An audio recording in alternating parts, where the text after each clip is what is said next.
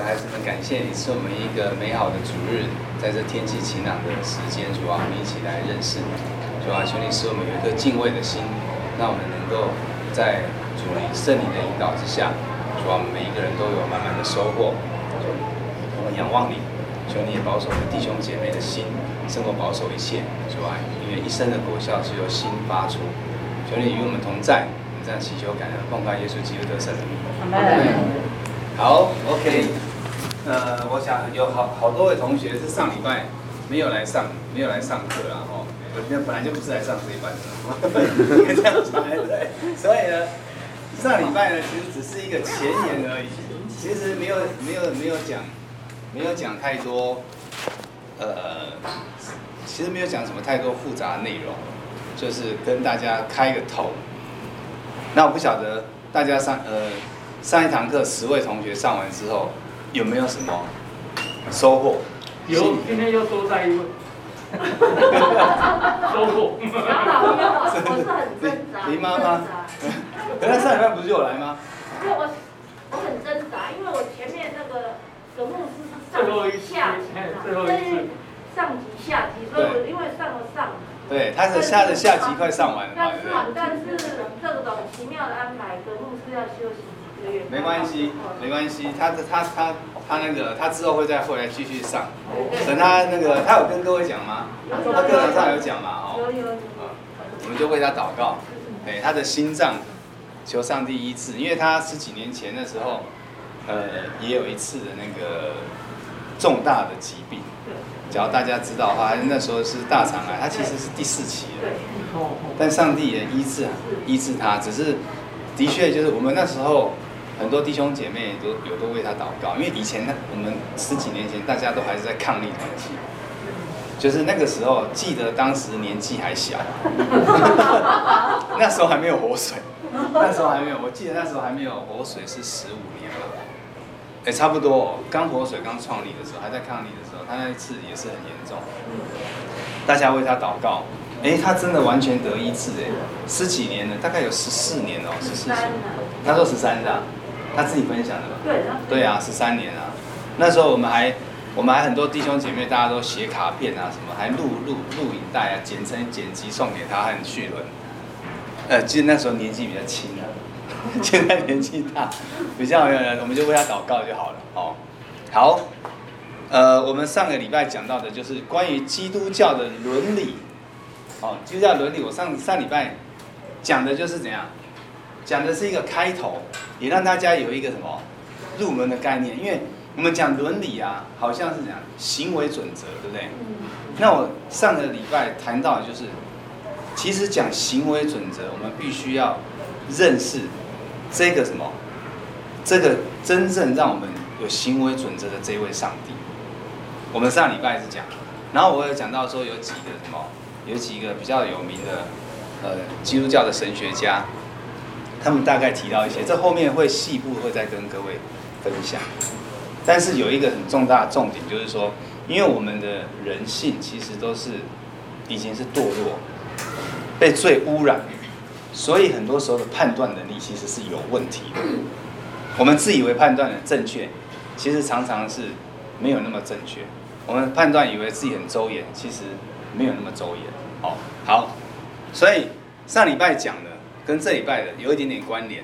那我今天要跟各位特别提到的，就是以什么？以性望爱的角色，以性望爱的角度了，来什么？来讨论基督教伦理学的精神。那上次有给各位大纲，哦，下一堂课我们我们就会讲到一些呃所谓的基督教伦理学的研究方法跟理论。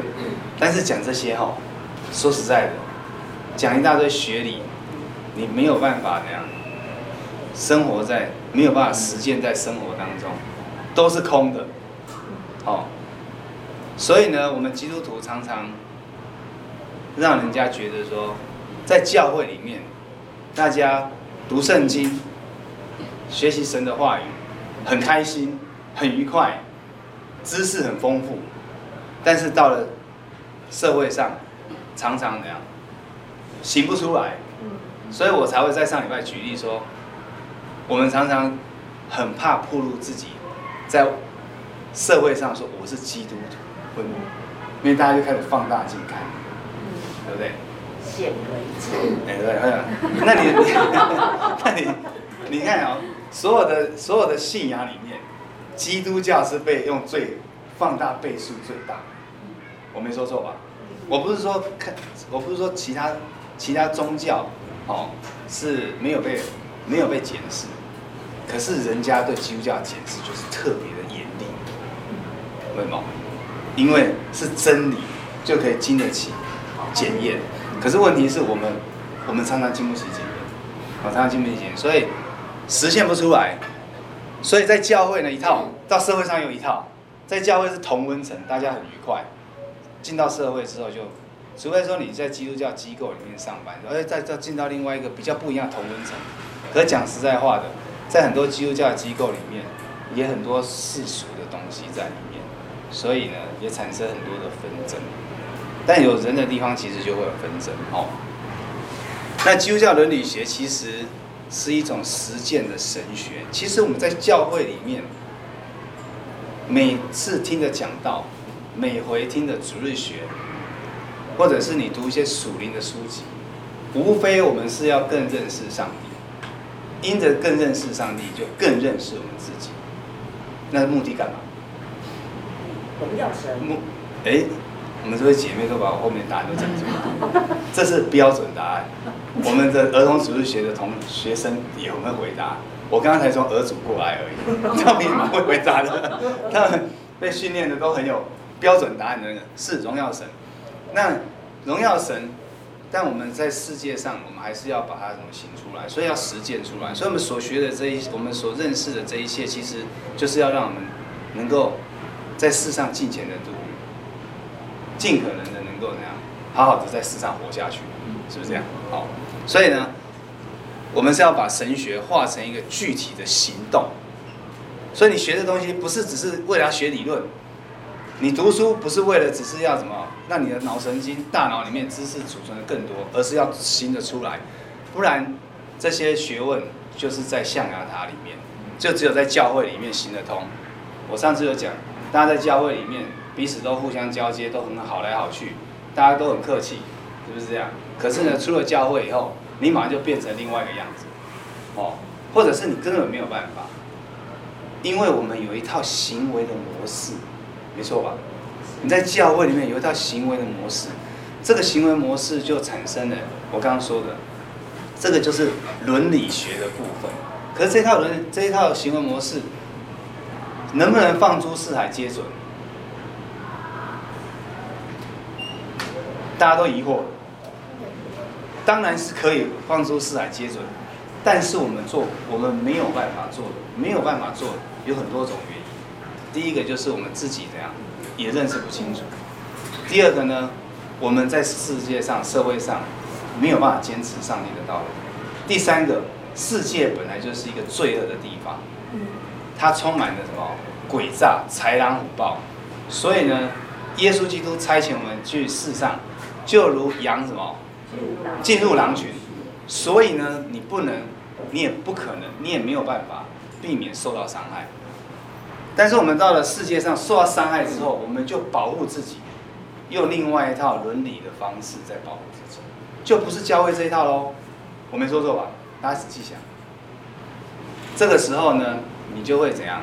你就会你的人格就会稍微出出现轻度的分裂。你分裂的越厉害，你就越靠近世界，没错吧？对？就是说你越越。你越要迎合这个世界，让你能够能够走得顺一点，不要要老是被人家觉得你很奇怪，异样眼光看你就觉得你很怪。为什么人家都这样，就是不要这样，对不对？我我常常在在工作场合或者是在某些场合，我真的也是常常碰到这种情况。我想大家都有这种这种感觉。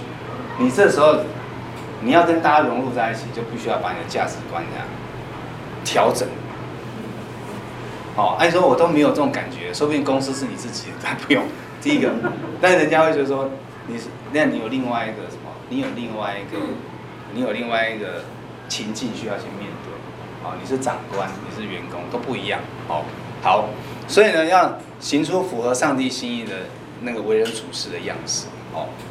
所以呢，你好的神学，我们没有受过正规的神学教育，可是我们从小到大在教会听了几年的道，听这些长老执事，听这些牧师、传道人辅导弟兄姐妹分享，耳濡目染之下，你不懂神学，也至少略知一二，对不对？至少知道点皮毛。但是呢，你知道这些，其实你没有实践，没有实践的效应，那这些我刚才讲就是没有什么用，没有什么用。我直接讲白了，没有什么用。因为有一天我们面对上帝的时候，耶稣再来的时候，他是用什么来判断我们？当然，我们信主的，我们口里承认，心里相信，我们就得救，我们就可以经历过什么？我们就可以经历那个考验。可是呢，上帝在看我们的时候，就是看我们的什么行为。你说，哎，那个长老你讲的不是因信称义吗？你怎么开始？以后我会再跟大家分析，再跟大家讲。哦，行为很重要，但是因信争议是根本。但是耶稣基督自己也讲过，复活的时候怎样？我们是上帝是用我们的言行来什么？来判断。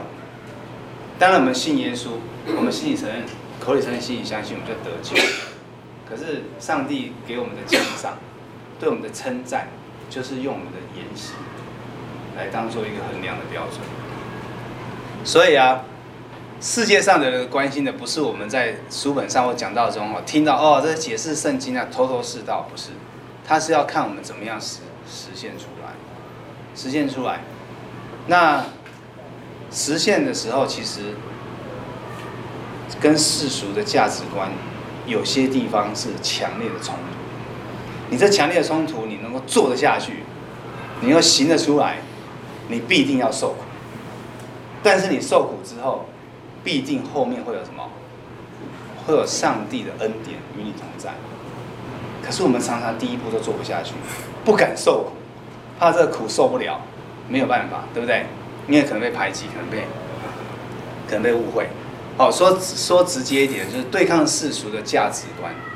我们学习基督教的伦理学，就是要对抗世俗化的价值观。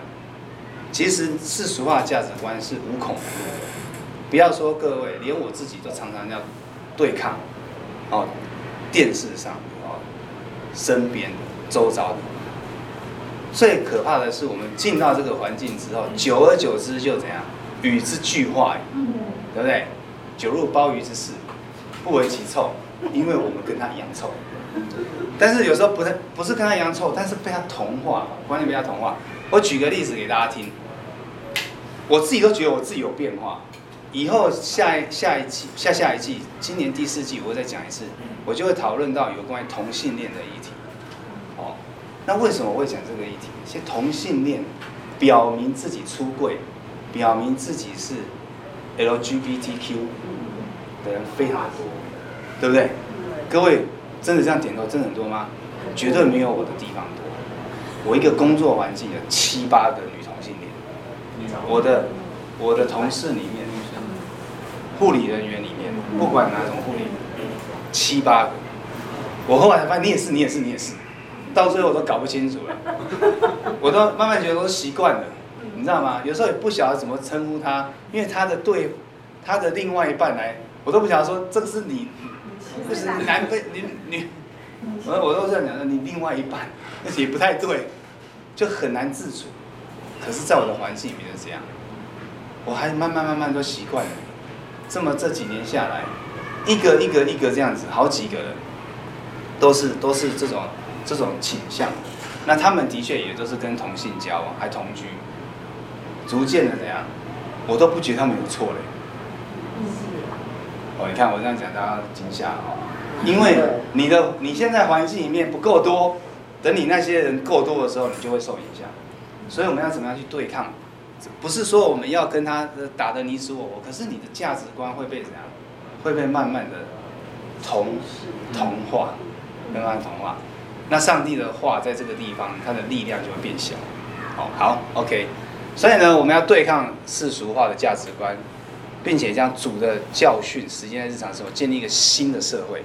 那你说，哦呦，讲的这么厉害，讲新社会，我们是要跟人家，我们不是要去，我们不是要去改变这个国家，说实话，我们要什么呃成立政党哦，或者是说我们基督徒就要积极努力参与政治，我们就要组成什么社团，我们要以什么以基督徒的立场名名号打着耶稣基督基督教的那个旗帜，四处去征战。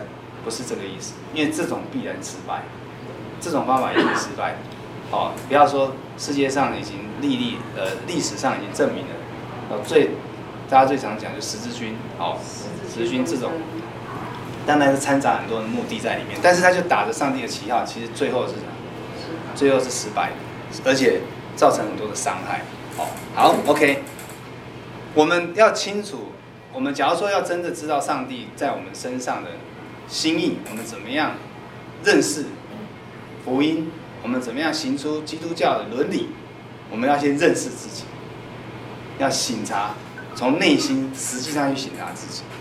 所以呢，主耶稣在约翰福音里面不是讲说，他跟尼哥底母说：“我实实在在告诉你，人若不重生，就不能见神的国。”所以呢，我们基督徒要重生。你说什么叫重生？我想各位。受洗归入主的名下的，都有经历到重生。重生就是你心里面知道什么？你心里面知道你接受耶稣基督，你敞开你的心门，不是说一定要超自然，但你知道怎么样？圣灵，我们说我们受洗了，主的灵就降在我们身上，我们心里面就有神的，神的灵就住在我们心。以弗所书里面有讲。圣灵住在我们心中，同证我们是什么？我们是神的儿女，所以我们可以呼叫阿爸父，对不对？所以你从打从心里面，就像你看到你爸妈，你不会怀疑说他是你爸妈，不会叫他爸或妈的时候怀疑一下，不会，一定是直接叫出来。当你这样子的时候，当然就经历过重生。经过重生的人有一个有一个机制，你心里面回答想一下。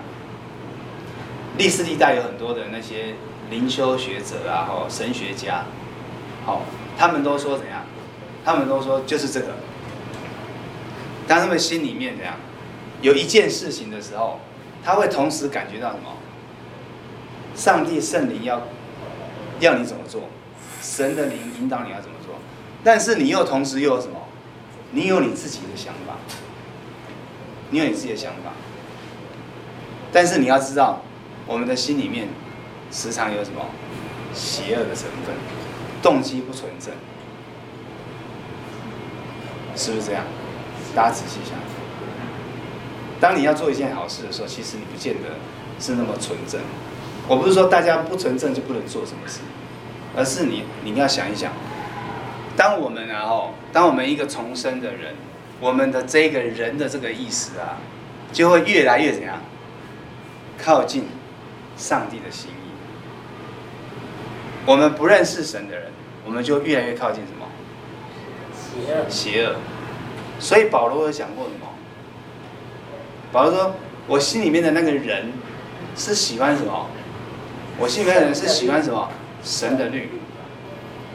但是我要做的时候怎样？我想要行出上帝的律的时候，我发现什么？肉体哇，这姐妹的圣经还蛮熟的。”跟我们儿组的同学一样，一直抢答。我小朋友很抢答。OK，对，我们肉体里面有个律，怎样？要把我们拉什么？拉出来，是变成什么？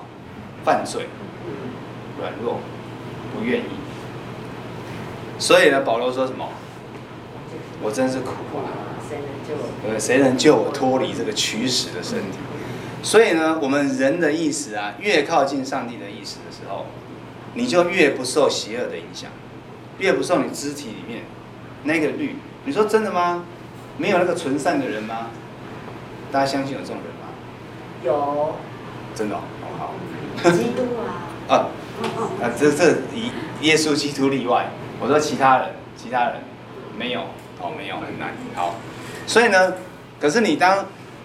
假如说你今天呢，吼，你说说，哎，没有啊，上帝给我们，上帝引导我们的时候，也给我们有决定的权利啊，没有错。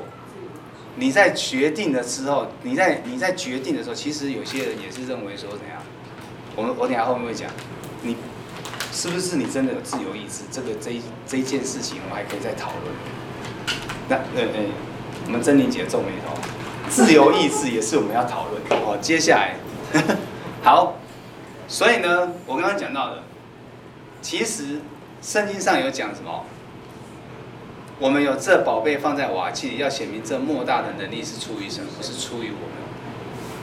我们在行事为人的时候，上帝赐给我们的救恩，跟我们的，跟我们能够行善，这这两件事情能够荣耀神，这几件事情，其实都是上帝在我们心里面运行。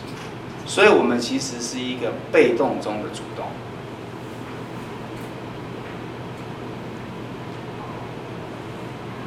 被动中的主动，就是，其实你今天你信主了，上帝拣选了我们，他就会把他的旨意心意放在你心里面，所以呢，你就会知道上帝要你怎么做，他会给你一个判断，你会越来越清楚。你说会不会越来越不清楚？会，你只要偏向世界，你就越来越不清楚；走到上帝的对立面，你就不清楚了。就是圣经上所谓的消灭圣灵的感动，你消灭圣灵感动一次，上帝会再跟你讲，二次、三次、四次，消灭到最后怎样，就被你消灭殆尽，你就越怎样，越来越偏向世界，你就跟上帝就成为对立面，哦。所以呢，其实今天神的灵会引导我们，要我们去做他要我们做的事情，所以。但是我们有怎样？我们有，我们有能力、知识、意念可以判断。所以你会觉得说，我们是不是要顺服？不顺服就是消灭圣灵感动，或者是怎样顺服圣灵的感动？但实际上，我刚刚讲的，一切的起头都是上帝的，上帝的恩典跟心意。所以呢，你是我们，应该说不是你是，我们都是在被动中的主动。那你说，那这样子的话，那我们就没责任啊？所以保罗有讲过嘛？保罗有讲过这件事情，难道这就是你就没责任了吗？没有，我们还是有责任，因为在被动中的主动里面，我们还是怎样？我们还是那个行动者，所以我们还是要为我们所做的行为的后果来负责任。那我刚刚讲，我们假如说是越来越靠近上帝，我们就越来越能够行出上帝的心意；我们只要越来越远离。我们就会偏向邪恶那一边，邪恶，邪恶不一定是杀人放火，就是会偏向自己的情欲、眼目的情欲、肉体的情欲跟今生的骄傲，你就越来越往这边。这些东西有些时候做起来还蛮漂亮的，蛮好的。你看世界上的人追求的名利、地位跟财富，有哪一件事情是不好的？我只要不是杀人放火，不是作奸犯科，我要做这些好的事情，追求更高的成就。看起来都很好，但我们都知道，世界上有很多的事情，其实是违反上帝的心意，没错吗？好，好。所以加尔文讲到说，你看，首先呢，因神出于他的慈爱，在人心里所运行的一切是我们的，所以呢，上帝的灵在我们心里面运行的时候，诶，在这里面的时候，好像是我们的想法，我们的心意，只要我们，但是其实我们有些时候是搞不清楚，这时候我们就要明白说。这个不是出于我们自己，是上帝要引导我们，所以要去分辨。其次，因神引导人行善的思想、意志以及努力，也是我们。上帝引导我们行善、意志之后，我们的所做出来的努力，这一些也就是属于我们。我这样讲是不是有点奇怪、复杂？不会，可以理解。好，你就下一次。好，接下来我再讲哦。好，不然今天讲不完。我们从这三个角度来看啊，哦，我说的性望爱这三个角度，这三这三个角，哦，构成了一个基督教伦理的，我们一般来说的一个一个基础的概念啊，好，那我们这一堂课也讲的不是系统化的东西，所以各位，我现在不是在跟各位讲系统化，系统化的确可以让你怎样很清晰明白，一条、两条、三条。步骤一步骤，但是不是系统化的东西的话，就是比较纯概念哦。那我们要从信呢，就是准则的观点。我们在做基督这我们在做伦理判断的时候，有三个观点来判断。第一个就是准则、原则性的判断；第二个就是你还要依靠处境，你要看这个，你这你有一个准则，你有处理，你有个决定的方式，你有判断方法。可是你还要看场合，没错吧？因为不同的场合，你可能做不同的，对不对？比方说教会里面讲规定说，大家都不准喝酒，都不能喝酒。因为以前教会曾经有过这样禁酒令啊，哦，日内瓦的时候，加尔也曾经禁酒令过，大家都不准喝酒。那这样就说，圣经上说不准醉酒，所以不能喝酒。这样子的话，你觉得在现在这个社会里面符合吗？不符合吧，对不对？圣经上没有告诉我们不能喝酒，只是不能醉酒。那你要把它全部一起封住。好了，还有一个说。不能去跳舞，不能到什么舞厅去跳舞，哦，不能这个，不能在那个那个那个我那个那个声色场所跳舞，所以说通通不能跳，不能跳嘛。比如说，我们会建议就是说，你出去跳舞的学跳舞，不要什么，不要是单身去跳，哦，尤其是跳什么国标舞啊，跳那两阶梯的那一种，接触，你你不能跳嘛，不能跟别人跳。你要在房间里面跟你老婆跳还不行哦，对不对？夫妻跳就行嘛，所以你不能够什么，不能够完全没有差异化的方式。所以呢，我们但是我们我们我们台北信友堂比较没有这个问题。哎，有些教会的问题哦，他规定弟兄姐妹会有他给的教训，他的准则强过于什么处境？就是呢，他说你不能这样做，不能那样做，这是违反基督教精神。是不讨神喜悦的，所以呢，很多时候什么，大家就会动辄得咎，以至于怎样，到最后怎样，让弟兄姐妹自爱难行，然后就会让有些信主的人，他就会就会怎样，就会软弱退步。我讲最最简单就是年轻人，你今天跟教跟教会的年轻人，跟跟不是说大家是老年人啊。就是大家比较资深啊，就是大家都很多是爸爸妈妈级的，你讲的规讲的方式跟教导的方式，跟年轻人其实怎样？其实可能会有处境上的差异化。可是你只要用一致性的讲的时候，其实有很多年轻人他渐渐的他就觉得说，基督教不符合世界潮流，基督教都规范人家这人那不行，那这个也不行，规范一大堆东西。我不是说我们教会规范是不对的，而是说你没有考虑到处境。好，等一下第二才讲到处境，所以呢就会产生年轻人流失的现象，基督教的什么教导不再吸引人，因为他到世界上，世界变化太快，观念变化太快，你应应不了，在教会里面讲的都是什么圣经上那一套，对不对？也是对的，可是没有办法行出来，所以他们就觉得说他不要，哦，但是你看我们现在教会有青青年青年崇拜，这就很好。讲到的不内容就是比较偏重于是什么生活上应用上，这个就是基督教伦理，而不是只是为了结晶。你看大堂的聚会讲的就是比较多圣经的真理的结晶。那当然，保罗他在书信里面，各位可以看保罗的书信里面常常都有教义的什么教义的一个什么宣导，教义的澄清，然后再来就是他会处理一些教会问题。最后他就会讲实践的部分，然后第四部分才说祝福那些受洗的弟兄姐妹。所以保罗也非常重视实践的部分，好，不是只有不是只有理论的部分。好，所以呢，第一个我刚刚说信仰的对象，你今天信什么，你就 follow 什么。所以你看我们以前什么哦，国高中的时候念三民主义，我们以前都读过。这边有一些年轻人，像黄启源可能就没读过，没读过，其他人都读过。三民主义就懂，对不对？哇，你看看那个教育的方式有多么的深入，影响到逐渐的我年纪大一点之后，我才开始有判断能力。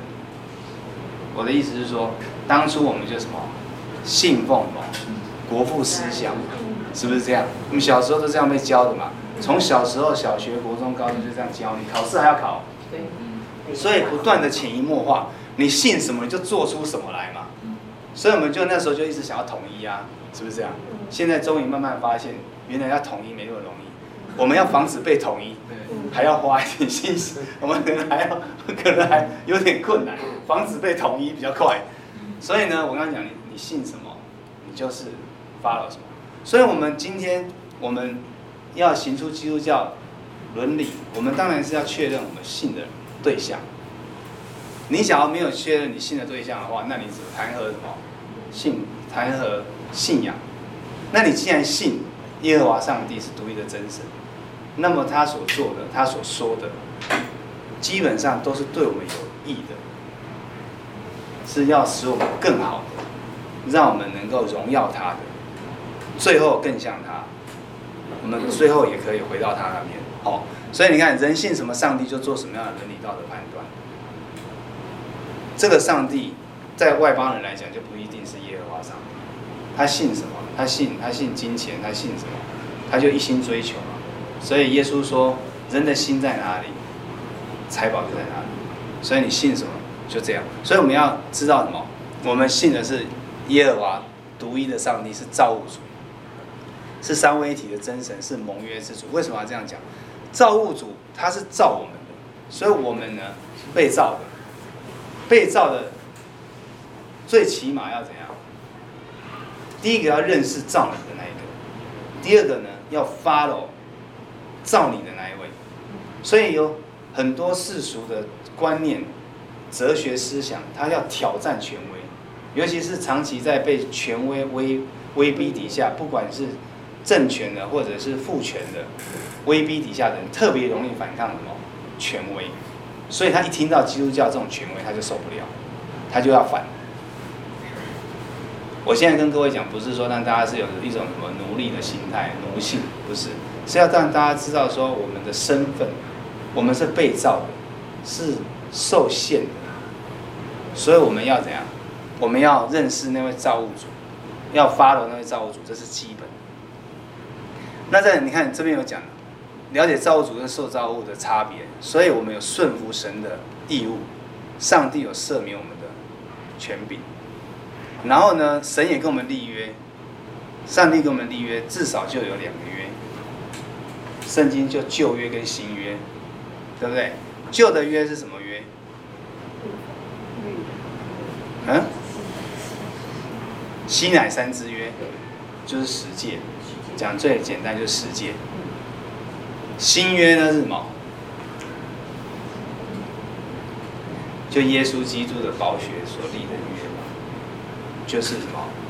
就是赦免之约、恩典之约，就是要什么？要爱人如己，就是新约约定哦。所以呢，我们是盟约之仆，上帝是盟约之主，所以我们本来就要，我们本来就要要怎样？要。实践这个约定，那各位，那你现在要实践什么？上帝就必然，因为约嘛，跟人家我们跟人家我们跟人家签约的时候，不是有两边的权利跟义务吗？然后可以得到什么好处嘛？不是吗？啊，只要毁约的话，会得到什么结果嘛？现在世界上最明显就毁约就是罚钱呐、啊，对啊，严重你就抓去关呐、啊，不就这样吗？罚钱赔偿啊，那。在基督教里面，我们跟上帝立约，你要想清楚，各位都立约了。你今天发了的话，上帝就赐福给你，对不对？圣经上神的、上帝的应许的那些福分，那你毁约的话呢？毁约就是就是跟一般人一样啊，毁约之后就是永远被什么？永远就是被神被神什么丢弃。哦，就被丢弃，就丢到什么？丢到外面的黑暗啊！耶稣会讲说，把他们丢到外面的黑暗去，让他们在那边哀哭切齿啊！主耶稣基督这样讲。那我刚才讲有条件跟无条件的部分，盟约有包含有条件无条件的部分。那简单的举例呢，上帝给大卫的约，上帝跟大卫立约，他立什么约？他跟大卫说，你只要怎样？你只要侍奉我，对不对？你只要尊我为什么？为上帝，那么我就让你国位怎样？永永远远，永世无绝嘛。但是你只要毁约的话呢，你就怎样？你的王国就会败落。但是对于保对于大卫的这个约里面有有一个有条件跟无条件。有条件的部分就是你要你要遵循这一个约，因为我们跟上帝立约的时候，上帝也发誓。上帝发誓的时候是着重在什么？着重在他赐福，跟在他履约的部分，他的恩典的部分。可是人的立约的部分，我们在发誓的时候，我们强调人的部分是强调责任的部分。所以呢，哎，开始讲的有点，我我有点讲的好像有点口齿不太清晰，大家的脸上也有开始疑惑的表情。所以呢，大卫呢跟上帝立约了之后呢，大卫当然怎样，他有 follow 上帝的约，对不对？可是呢，他的儿子就开始不行了，后半段不行，他孙子就更糟了。所以呢，大卫的王朝在第三代的时候就分裂成北国跟南国，就毁啦。然后之后再过几百年之后，就北边被亚述，南边又被那个什么巴比伦灭掉啦，彻底灭掉。经过两千年之后，以色列在一九四八年才复国，两千多年的时间。完全以色列是灭国的状态嘛？这个就是上帝什么？对于什么？大卫家的审判，因为大卫的子孙没有遵行上帝的心意，他毁约了，所以呢，他的那个什么大卫王的子的血脉的王朝就消失了，没错吧？可是他在立约里面还有一个无条件的部分，他说：“你必世世代代永远有人坐在你的王位上。”他其实这个应许是。耶稣基督的什么预言是无条件的，所以这个事情一定会实践，就是在大卫的什么大卫的血脉里面一定会再有一个王，只是他不是什么，不是军事上，不是国家的王，他是什么？他是全人类的王，全人类的王，所以这个是无条件的部分。我们基督徒也是一样，你跟上帝立约的时候，你的责任就是要行出，不管是思想、行为，要尽可能的合神的心意。这是我们的责任，但上帝的应许就是我们必须一定会得到神的帮助，神的拯救。有一天我们要回到上帝那里去，在新天新地，不再有疾病、痛苦、忧伤、眼泪，我们不会再承受世上的这一切难过。这是上帝给我们的应许。可是我们常常在世界上会做错事，没错吧？做错事、犯错，甚至犯罪，甚至堕落。上帝的上帝呢？因着他的立的约的恩典，他会不断的挽回你，用各种的方法，是软的，是硬的，是惩罚的，都有可能，会把你挽回。可是过程当中，就会像大卫的王朝一样更迭，然后有兴衰。可是最终上帝应许，你若是真的口里承认，心里相信，最终你就是得救，因为上帝拣选了我们，就必定得救。哦好，但是会后面会牵涉到一些什么预定论啊，哦，拣选论啊，我们不讨论这个，哦，不讨论这个。但是我们要知道，我们今天真正信主的人，行为一定会产生改变。你说我那个我们在基督里面是自由的，因为我们是因信称义。我们既然信了，上帝就称我们为义了，所以我们不需要一定要行为。我们不一定要靠行为来佐证我们是不是得救，这一句话有没有不对？可是它也是不对，因为真正信主的人，你有圣灵的改变。我刚刚前面不是那三个圈吗？你一定会越来越靠近神这边。你不可能说我要越来越越靠近世界这边，那我还说我是怎样？我是信上帝的，那你就可能口里信上帝而已。所以约翰，你约翰在他书信里面曾经讲过，约翰一书里面曾经讲过，有些人。他离开教会，有些人离弃信仰，就算他在前面，他表现出多敬虔、多热忱、多爱主，其实这约翰自己讲的，这些人打从一开始就不在我们当中。所以为什么圣经上讲到一些关于预定论的事情就是这样？所以各位，我们今天所承受的恩典是上帝给我们的，很难得的。所以呢，不要在这当中就是跌倒失去了。不管你犯什么错，不管你在世界上在教会里面犯了什么天大的错，做了天大的坏事，你不管怎么样，一定要回到上帝的面前，上帝一定会赦免。我们最怕犯罪犯到最后，就站在神的对立面，就怎样？第一个不敢面对上帝，第二个最后就拒绝上帝，是不是这样？有没有有些时候这样？大卫就是一个例子。你看大卫他犯了奸淫之后，他怎样？他滑坡效应。他刚开始他就想要杀乌利亚，想要掩盖事实，对不对？不，不是他不是他不在先上，他要先推卸给乌利亚。你看这个诡计有多厉害？他先叫他回来，哦，然后就是哎跟你老婆哦同房，那你这样子的话，这小孩子就赖给你。对不对？是不是这样？因为以前没有验 DNA 嘛，不能亲子鉴定，生出来只能说长相像谁。好，那就先讲啊，不行，然后就下一招，就把他弄死。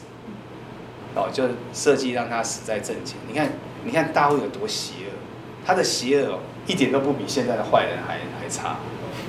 可是呢，上帝哦，上帝恩待他，拿单跟他讲之后，他就悔改了。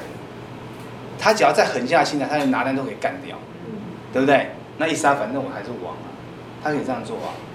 可他没有，他悔改，因为他他是以色列，他大可不需要在先知面前承认他的错误。所以真正有什么神的灵在心里面的，我们必定能够怎样谦卑的，不怕丢脸的，能够最后还是在神的面前祈求神的原谅。你不祈求，那么你就流失掉。那真的，最后你其实就是没有了。好，好，OK。所以呢，我们对耶和华的信仰是遵循圣经原则、先决条件。你今天，哎呦，我今天又快时间快到了，糟糕，我真的讲太多。所以呢，我们我们信上帝啊，是我们遵循原那个圣经的先决条件。你信他，所以呢，我们蒙约之仆的的责任是什么？现在我们就从创世纪开始讲，哦，从这个什么 creation ordinances，哦，就所谓的创世的委任。我们从圣经上的那个创世纪里面讲到，上帝要我们的责任是什么？其实我们所有的人生的一切就是从这边开始。婚姻跟生育，这个在创世纪里面有讲到。上帝说什么？第一个，亚当一个人独居不好。因为上帝因着他的爱，因着他的荣耀的缘故，创造了人嘛，以他的形象，以他的属性形象创造人。那么亚当独居不好，他就再造一个夏娃陪伴他，然后他就他就应许你要生养众多，遍满全地，没错嘛。所以婚姻跟生育的责任，这就是我们什么人的责任。我不是说单身不好。而是说起初上帝给我们的什么？给我们的任务是这样，很单纯。再来呢，他叫什么？他叫亚当在伊甸园里面修葺，修对不对？没有错嘛，就是要要修修补补啊，管理啊。然后他管理什么？天空的飞鸟，路上的走兽跟海里的鱼。那时候讲说，哎，这样子好像是叫动物学家。他的意思就是你要怎样？你要去管理，你要有智慧的去管理，因为我们人是上帝的形象造的，本有神的神的形象，所以我们神的形象是哪一些呢？就是良善嘛，智慧，具有创造力，所以上帝要我们怎样？要有智慧跟能力去管理这个世界，所以才会说，其实上帝在创世的时候所赋予我们人类的任务就是文化使命。因为你这些东西所衍生出来的，就是你要怎么去管理这些路上的走兽，对不对？那让他们怎么样？让他们在这世，在这个什么上帝创造的这世界里面，能够好好的休养生息这些动物。然后我们人类要在地上繁衍众多，因为两个人管理不了这么大，所以要更多的人来管理。那更多的人管理，就产生人跟人之间的什么关系跟互动就出现了，就有伦理的。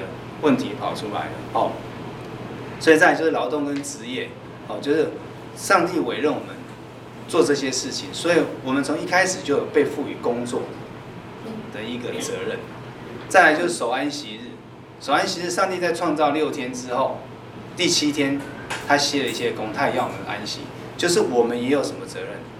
灵修跟敬拜的责任。真正的灵修，我们今天在教会里面，我们今天在教会里面是敬拜上帝，对不对？好，敬拜上帝也是守安息日的方式的一种面向。每一天你灵修的时候，你查经读经也是守安息的方式。但是我这边强调的，我们要在真正守安息跟灵修的的一个状况，是要以上帝为中心。所以我们在安静灵修安息的时候，我们是要思想神，而不是一直思想自己。我们常常都在思想自己啊，求神怎么帮助我，什么明天什么工作顺利一点，考试考好一点，我明天要碰到什么银行什么事情啊，什么。工程的事情啊，然后哪个弟兄姐妹生病啊，我要祷告，这都只这就是祷告，这个重你的你的你的主角还是在人的身上，你真正的安息灵修是要在上帝的身上，你要我们要学习把 focus 放在上帝的身上，所以呢，就是后面等下会讲到哈，那这边讲到就是家庭的这一个，我们夫妻。也是我们的同工，哦，所以呢，两个人互相维生。那所以最小的、最小的一个一个什么，一个我们人跟人之间的这种伦理，基督教伦理，其实就是从我们家庭开始，从夫妻的关系开始，之后才扩展到家人，扩展到社会。所以你一个人在家里面啊，所以中中国或者是呃自古以来这些。很多的先圣先贤的关系，就是比如说修身齐家嘛？对不对？才能治国嘛。好，我们不要讲到平天下。所以家庭的什么？家庭的照顾远胜于工作上的。所以你说我们今天很多，我不是在批评很多的基督徒。当然，耶稣有讲说我们要爱什么？爱主胜于什么？爱我们的父母。妻子、小孩，耶稣基督要求我们，就是说，我们要把我们的眼光跟我们重心要摆在上帝的身上，摆在主的身上，把焦点调回到上帝的身上，而不是叫你说，你就不要管其他人，哦，你就反正就是在教会做教会的事，就是可以怎样，就是爱上帝，然后就是可以什么，就是爱耶稣多于爱家人，所以很多人在教会里面这样。很热心服侍，结果家里面这样一团乱，没错吧？儿子女儿教养很差，哦，我也听过很多人跟我分享，说我爸妈都是跑到教会啊，哦，我也朋友说天主教教会也有基督教教会，跑到教会啊都不管我们啊，哦，都说每次教会有活动啊，他们就是热心参加，但小孩子的学校活动他们都不参加，这样子有没有？有，这就代表你的什么？你的重点放错地方。这样各位懂我意思啊？所以今天假如说我们家里面没有，我们家里面没有顾好，那么事业再成功都是枉然。但很多人都不是这样，我们一天到晚就在外面忙碌，光鲜亮丽，回到家里面呢，跟什么老婆、小孩、丈夫处的不好，他没话讲，诸如此类，这个都是我们要检讨的。哦，好，OK，我刚刚讲到工作哦，工作，所以呢，工作是神圣的。哦，然后呢，文化是工作委任变的产品。我刚刚跟各位讲嘛，就是说你要管理、看守，那么你最后你就会有，你需要智慧，需要能力，还有安息日。我刚刚讲，守安息是要把注意力从工作上转移到神的身上，与神交通，享受上帝，以他为乐。而不我们祷告的时候一直说主啊主啊，就把清单列出来，不要说大家，连我自己都这样，好多事情要清单先列出来。今天会这个祷告，这个祷告，这个祷告。祷告完已经没力了，哦，就已经交代完了，是不是这样？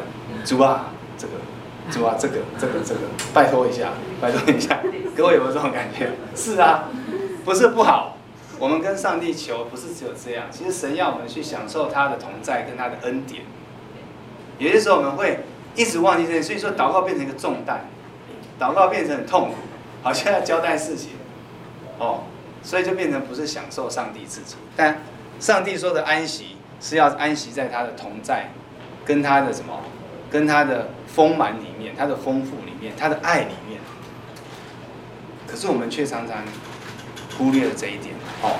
所以你要怎么样呢？其实我们真正的要享受安息的话，就是你在灵修的时候，在安息的时候，就是要赞美上帝。我们不要做别的事情，就纯粹唱诗歌啦，吼，然后读圣经赞美他。我们不要特别一定要说去研经，哦，因为你这样又是把焦点放在自己的身上。我们就是纯粹的把我们的目光放在上帝的身上。那赞美的方式是最快、最容易的方法。好，第二个处境的观点，在这个处境的观点里面呢，吼，它是比较复杂，我们就没有。我不花太多时间哦。我们在处境的观点里面是一个，我在信望嘛，哦，盼望的部分。我们要应用圣经的原则，我们要先了解救恩的历史，因为救恩历史会影响我们对圣经的了解，还有对事物的看法，并且呢，激发我们的盼望，使我们在任何场合跟情境下有更大勇气去做正确的抉择。那这个所谓的盼望的部分，就是我们在。读圣经的时候，我们认识到上帝怎么样去拯救他的百姓，上帝怎么去拯救以色列人一个民族，上帝怎么去拯救每一个个别的个体，因为上帝的恩典跟拯救，我们可以我们在上我们在圣经上不是看到很多这些这些圣经上的人物吗？我们可以从这些里面学到什么？很多的经验，看到上帝是怎么样。恩待这一些本来是不配的人，上帝怎么样去引导他们，让他们能够做出什么，做出合神心意的决定。一本是有错误，但上帝最后还是挽回他们，帮助他们。所以呢，在这样的情境之下呢，我们怎样？我们能够去了解神怎么样帮助我们行出一个合他心意的方法。所以这边我讲，基督徒需要按照旧恩历史来了解他的处境。我们都知道，上帝拯救我们到最后，我们现在是处在一个末世的环境，对不对？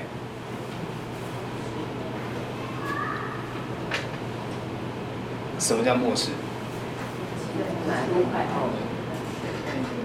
现在这个时候，现在这个时候末世，对。那它的特征是什么？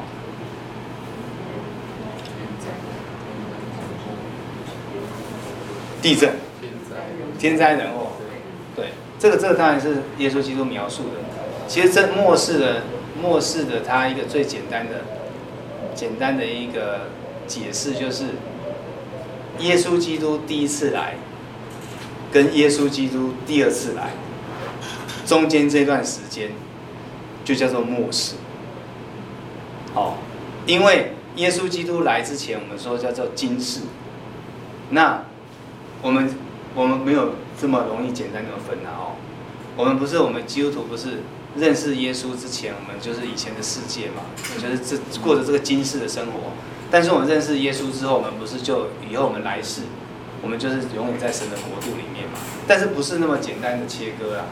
其实我们现在处在一个末世里面，就是主耶稣基督来，主耶稣基督再来的时候。所以呢，我们就是因为存有。我们基督徒最大的盼望是什么？耶稣再来。耶稣再来大家要仔细去想哦，你成为一个基督徒，你要的是什么？你最大的盼望是什么？就是耶稣基督再来。那耶稣基督再来的话，就会左右我们的判断方法跟处事的方法。耶稣有举过一个例子，十个童女的例子，对不对？五个怎样？有预备，五个没有预备。所以呢，我们一旦确认耶稣基督会再来，我们自己处在末世，那么你的行为准则的判断，你就会考量到主再来这件事情，而不是单纯用你现在装下最好的利益来考虑。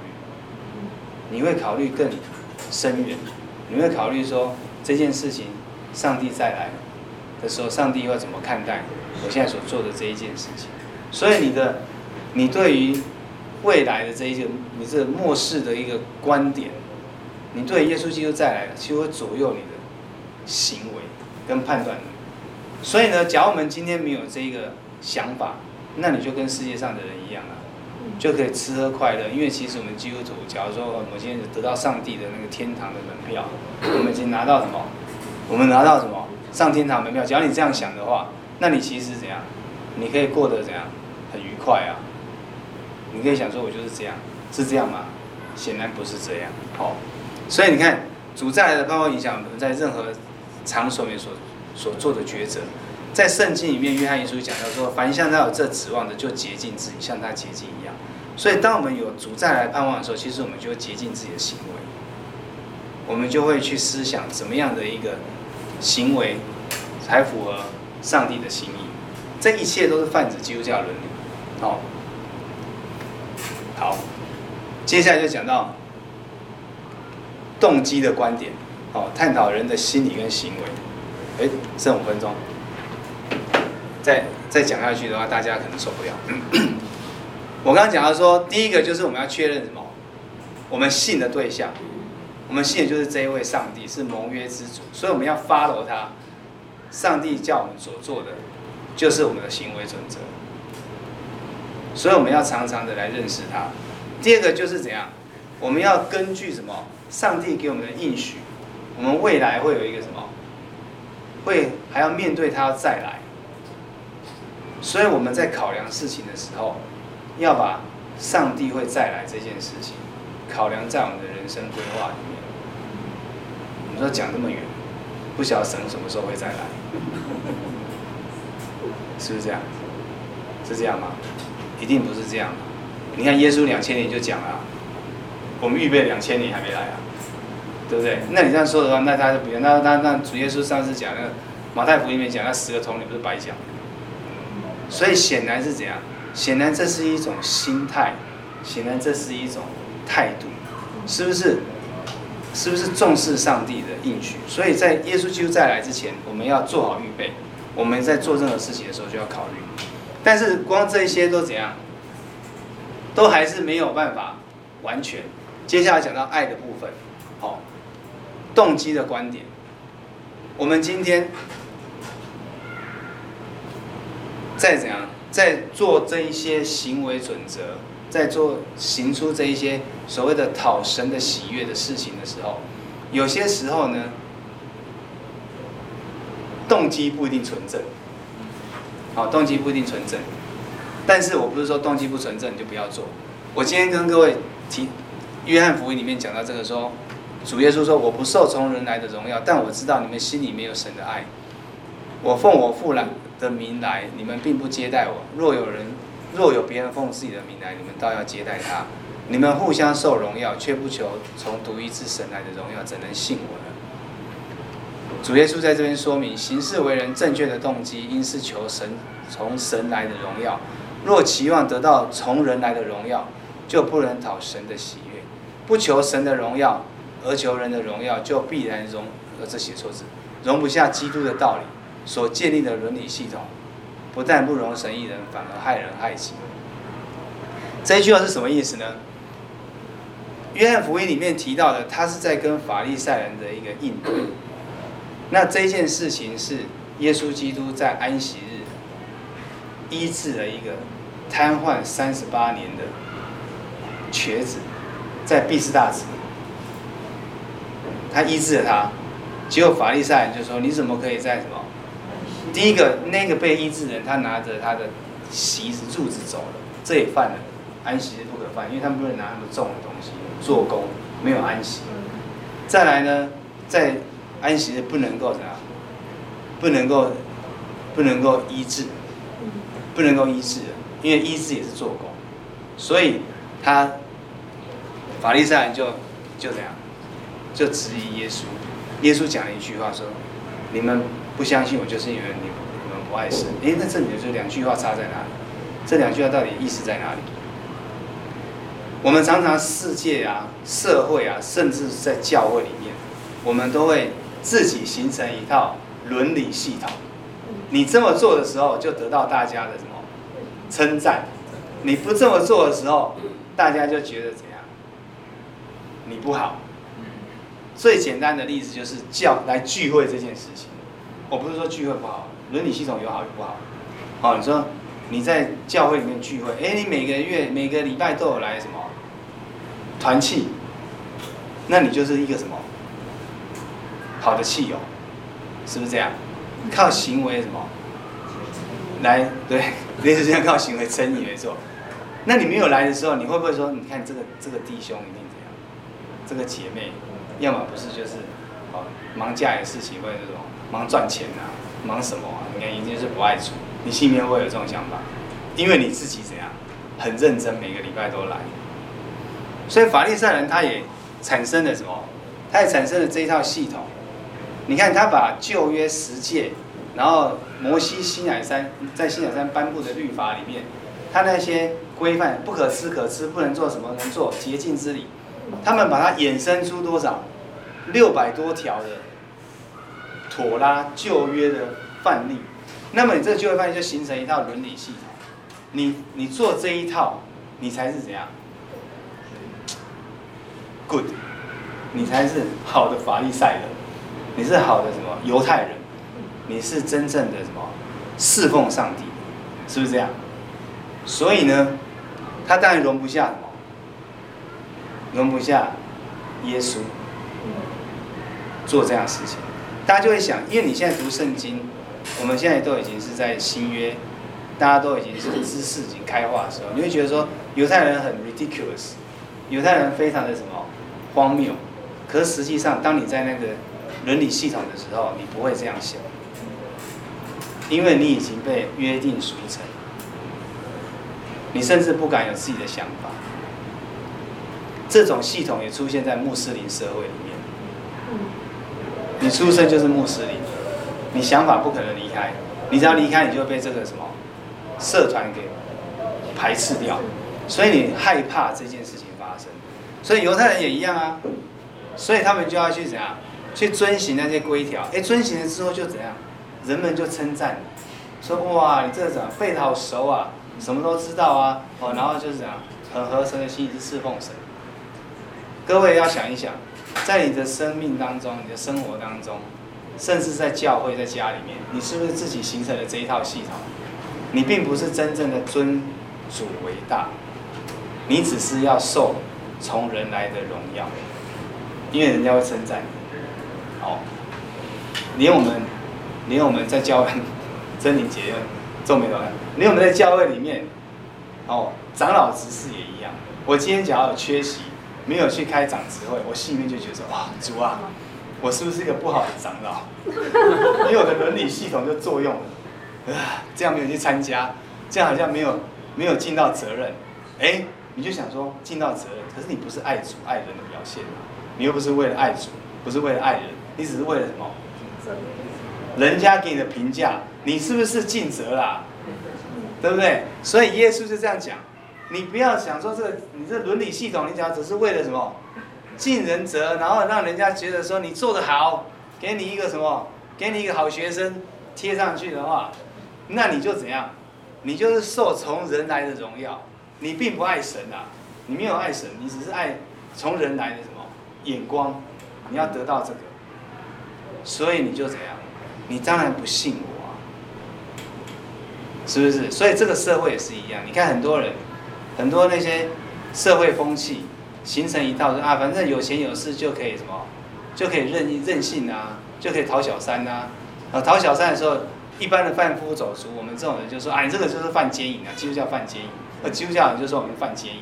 可是你看到那些人就觉得说，哇，你有时候你的那个价值观会模糊掉，就觉得说，哎，有钱人这样做好像还好，因为他就是能力很强。我有没有这种感觉？所以就怎样，我们的价值观就不见了，所以我们就没有能力去批判别人。我们不敢讲真话，因为我们要讨什么？从人来的荣耀。因为这社会都是这样啊，有钱人开跑车，有些人可以任意妄为，有些人可以可以用他的钱去做一些非法的事情，或者是去去去贪更多的钱。可我们到最后，我们价值观怎样？不见，消失了。因为我们想要什么？从人人那边得到认同，不从神那边得到认同。假如我们今天要从我们真的爱神，我们就应该怎样？讲出上帝要我们讲的话，勇敢的讲出来，这样是不对啊，对不对？你敢在你工作场合这样讲吗？不对啊，我就跟我的病人，我就跟我病人讲，我没有直接讲说你这样不堕胎是不对啊，不要要拿小孩是不对啊，但是不要讲那么凶，就是说生命都很价值，你这样子的话是杀害一个生命，其实你以后心里面都会内疚的，你知道吗？我就这样讲，也不能讲太凶，讲太凶，但是你一定还是要讲，可是你不讲了，你就是默许，你就是要求从人来的什么？认同，你不敢得罪人嘛，你怕嘛，所以你知道融入他们。所以基督徒没有能力就是这样，我们基督徒在世上没有能力就是这样，就是你融入了那个系统，融入了这个系统，所以你不求什么神来的荣耀，因为因为你讲出真话，这就是上帝的荣耀，因为上帝的法则，因为你信他，我刚刚不是讲嘛，信望爱嘛，你信他，你就要讲出神要你讲的话。好，OK。那我们今天应该，我们下次再讲这个基督教人性论哦。这这四个我们留在下一次再讲没关系。我们今天算是有讲够多了吧？讲讲够多，上个礼拜讲更少，假如说连这一刻都没想到。好，那我我有给我有给各位题目，哦，大家回去有看吗？没有。哎，不是这个。哎，题目呢？哦，这个。哦，当你面临伦理道德抉择的时候，你心中最早出现的判断标准是标准或者是对象是什么？你回去要想一想，好，回去想一想。然后你有曾经陷入过个人价值判断与基督教伦理原则相违背的两难抉择情境中吗？哦，一边是什么？我们知道上帝要我们这么做，另外一边是觉得说做这个对我比较有利，也对家人有利，也对所有人都有利。可是就是对上帝不太有利，因为什么？不是说不利，就是不太符合圣经的原则。可是呢，又不伤害别人，不会伤害别人啊。那这样怎么办呢？你要你要做什么抉择？两难呐、啊，是不是这样？你你假如说像像有一些抉择很简单啊，不能杀人，你总不会杀人吧？对，对圣经上说不可杀人嘛，十诫都是不可杀人嘛，这很好发了哇。对不对？很好发了，不要杀人就对啦。你也不会去杀人，没事怎么会杀人？不要偷盗，不要什么，不要什么，这一些还有耶稣基督将来我们会讲到的登山宝训里面讲到的这一些道德价值的判断，你会发现，在你，在你的人生当中，在你明天就要去呃你的工作岗位上工作的时候，你就会碰到，你就会碰到这个伦理的抉择。我希望各位上这个课之后啊，刚刚前面的那一个圈圈会变大，上帝的心意圈圈变大，然后你呢会越越来越靠近上帝的心意，然后会怎样？慢慢慢慢的远离什么？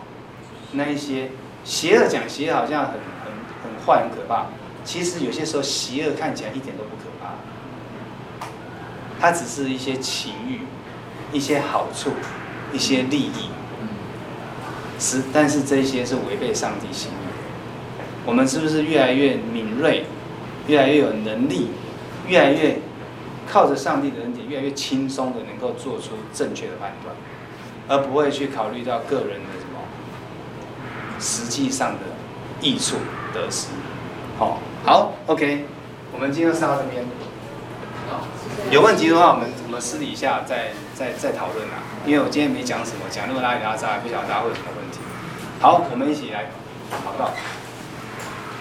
亲爱的阿爸父神孩子们，感谢，你帮助我们，带领我们，让我们能够认越来越认识你的话语。主啊，我们在世上碰到许多的处境，也有很多的困难。主啊，求你赐给我们智慧，让我们能够做出合你心意的行动。不管是在口里说的，心里所想，以及手里所做出来的，主啊，我们都能够荣耀你。求主保守我们每一位弟兄姐妹，他们在世界上工作，主啊，你自己与他们同在，你圣灵赐下智慧跟引导，让他们能够做出好的判断，和你心意的判断。感谢你，愿荣耀归给恩主。我们再祈求感恩，奉到耶稣基督的圣灵。好，谢谢各位。谢谢。